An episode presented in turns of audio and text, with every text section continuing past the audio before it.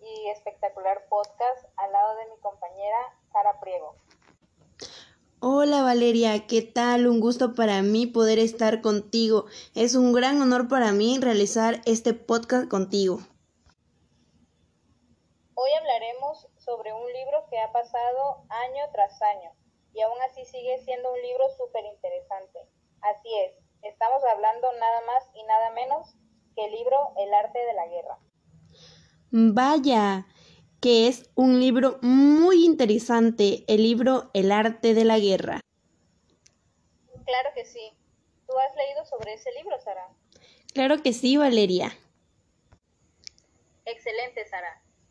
Pues para que nuestro público entre en contexto, les puedo decir que este libro fue escrito por el general y estratega militar Sun Tzu hace aproximadamente 2500 años en la antigua China. Este libro trata sobre prácticas militares y estrategias de guerra que se fundamenta en principios de la doctrina taoísta.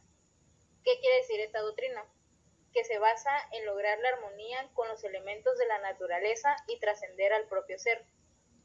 El arte de la guerra es un texto que nos ayuda a comprender mejor la naturaleza de los conflictos y analizar y evaluar las mejores alternativas para su solución. Complementando lo que dice la compañera Valeria, durante casi 1500 años fue el texto principal de una antología que se formaliza como los siete clásicos militares. El arte de la guerra sigue siendo el texto de estrategia más influyente en la guerra de Asia Oriental y Occidental, así como en las tácticas de negocio y en la estrategia legal, entre otros campos. Excelente, Sara pues sé que este libro capta la esencia única que hay tras las cosas y esta esencia es aplicable para cualquier situación.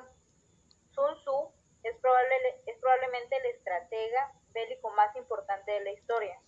Sus técnicas de batalla están documentadas en su obra clásica El arte de la guerra. Este libro muestra cómo los principios estratégicos del general pueden ser aplicados a situaciones de negocios. La verdad sí, es un libro muy interesante, pues el libro El arte de la guerra del autor Sun Tzu fue un general estratega militar y filósofo de la antigua China. La obra consta de trece capítulos, cada uno dedicado a un aspecto de la guerra y cómo se aplica la estrategia y tácticas militares. Es cierto, Sara, pero en unos momentos seguiremos hablando del libro y compartiremos qué nos parece o qué fue lo que más nos gustó. No le cambien, iremos a una pausa, que esto aún se pone más interesante.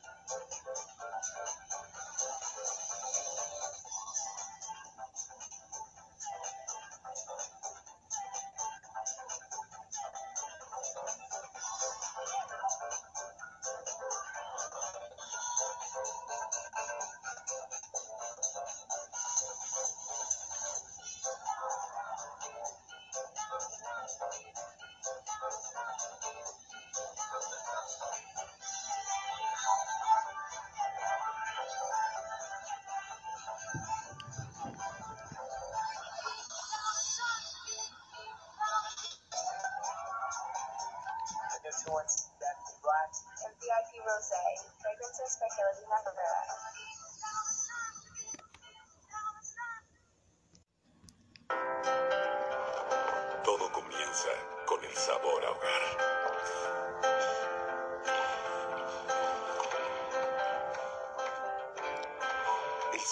que solo se logra con el toque perfecto de tía Rosa.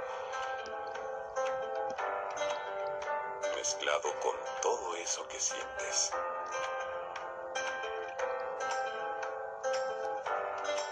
Lo que disfrutas.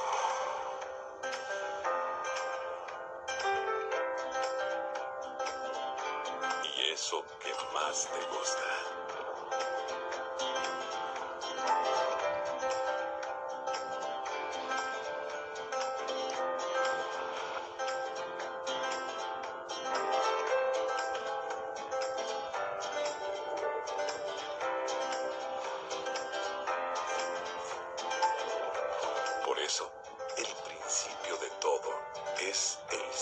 Sabor a hogar.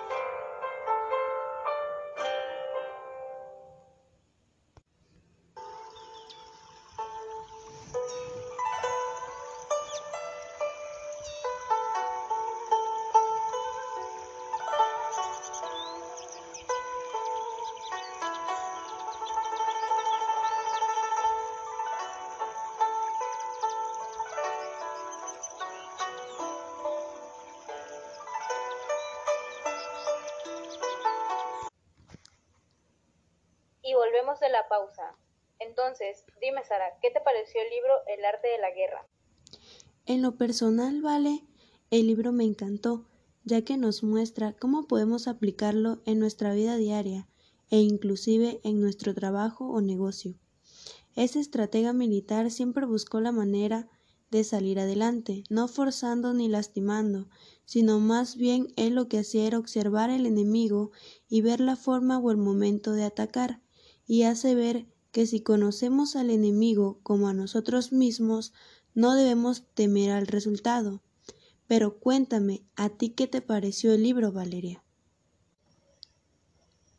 Siendo sincera, es un libro muy interesante, el cual desde la primera página no le quieres quitar la vista, puesto que desde que comienza nos ayuda a comprender mejor la naturaleza de los conflictos y analizar, evaluar y mejorar las alternativas para la solución, ya que a veces se puede ganar sin necesidad de la guerra ni conflictos.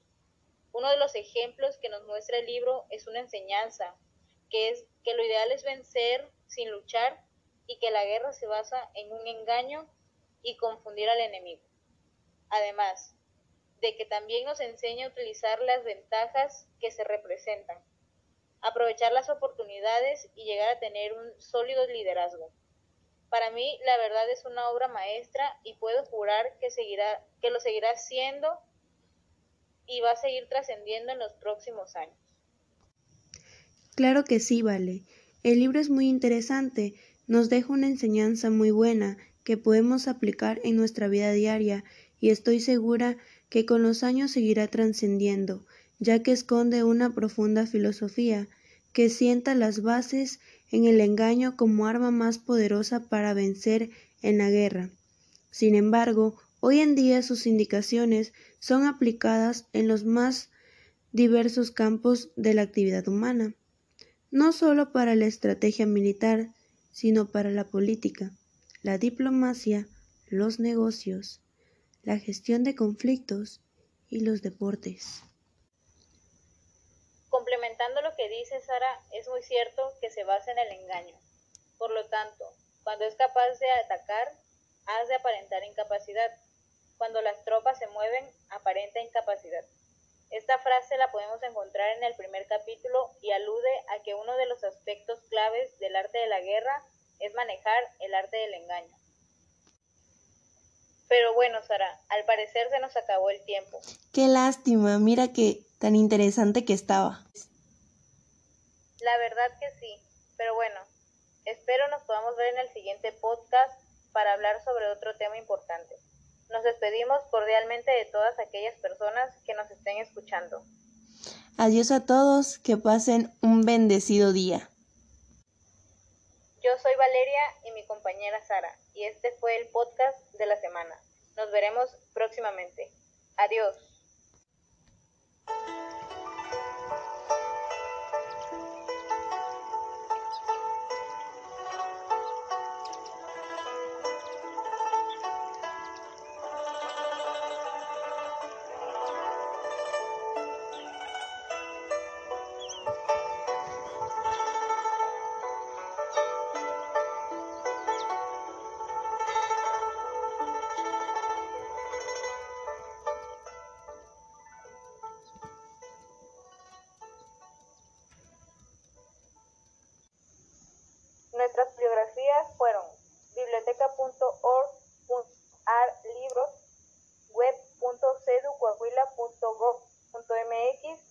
De la guerra